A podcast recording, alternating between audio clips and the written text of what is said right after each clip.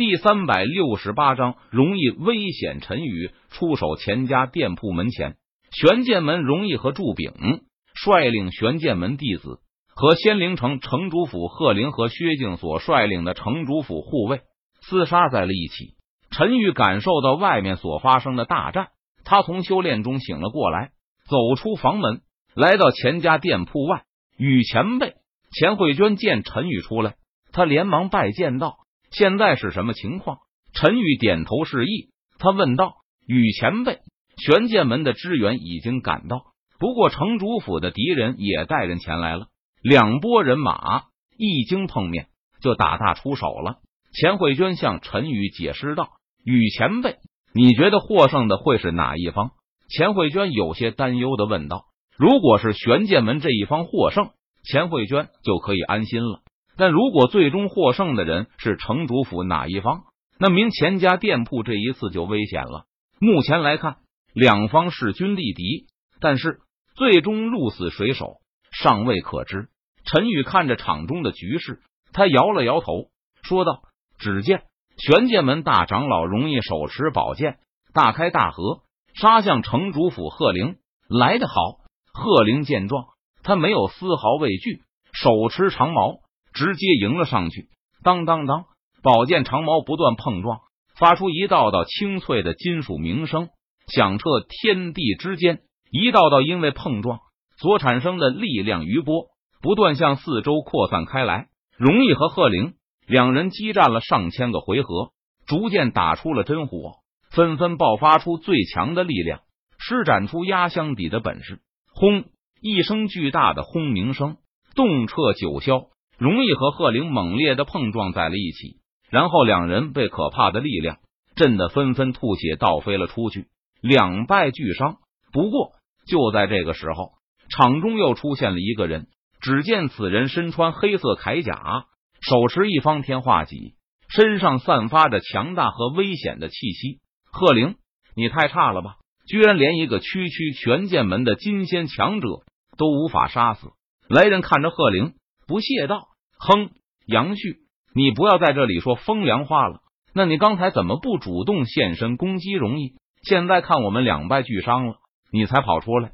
贺灵挣扎着从地上站了起来，他发出一声冷哼，不满道：“杨旭，仙灵城城主府的另外一名大将，原本他的实力只有金仙高阶修为，但是在最近，杨旭闭关修炼，实力侥幸突破。”达到了金仙大圆满的修为，不好！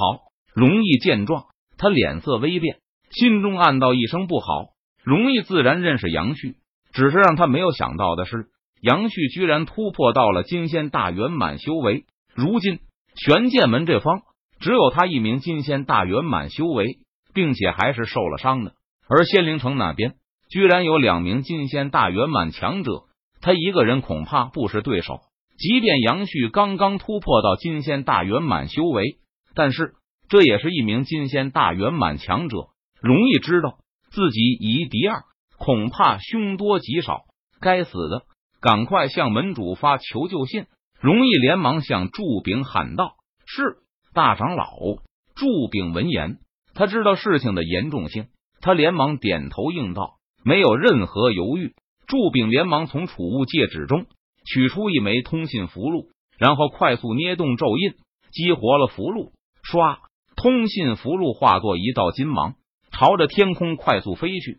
不过，就在这个时候，只见天空出现一道结界，将通信符箓给挡了下来。嫩祝炳见状，他脸色顿时一变。没有用的，为防止你们求救，我已经在四周设下了结界，任何消息都传递不出去的。杨旭见状，他冷笑一声，说道：“容易，没有人会来救你们。我劝你们还是乖乖的放弃抵抗，投降吧。否则，就别怪我对你们不客气了。等待你们的，就只有死路一条了。”杨旭看着容易等人，他冷声说道：“该死的！”容易闻言，他不由得低骂一声道：“四周设下结界，求救信号发不出去。”这下子。他们可就真的成瓮中之鳖了。玄剑门弟子，听我号令，跟我冲出去！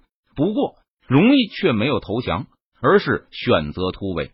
容易知道他可能活不了了，但是为了能够让其他玄剑门的弟子能够活着冲出包围圈，他打算以一敌二拖住贺灵和杨旭两人，杀容易率领玄剑门弟子冲杀而出。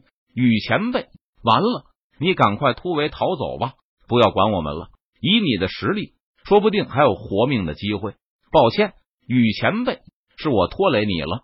钱慧娟看到这一幕，他知道玄剑门完蛋了，于是对站在身旁的陈宇道：“无妨，凭这两个人还伤不到我，有我在，保证你们不会受到伤害。”陈宇闻言，他微微一笑，说道：“钱慧娟没有把陈宇的话放在心上，他认为陈宇不过是在安慰自己而已。”此时，容易在两大金仙大圆满仙人的围攻下，已经摇摇欲坠。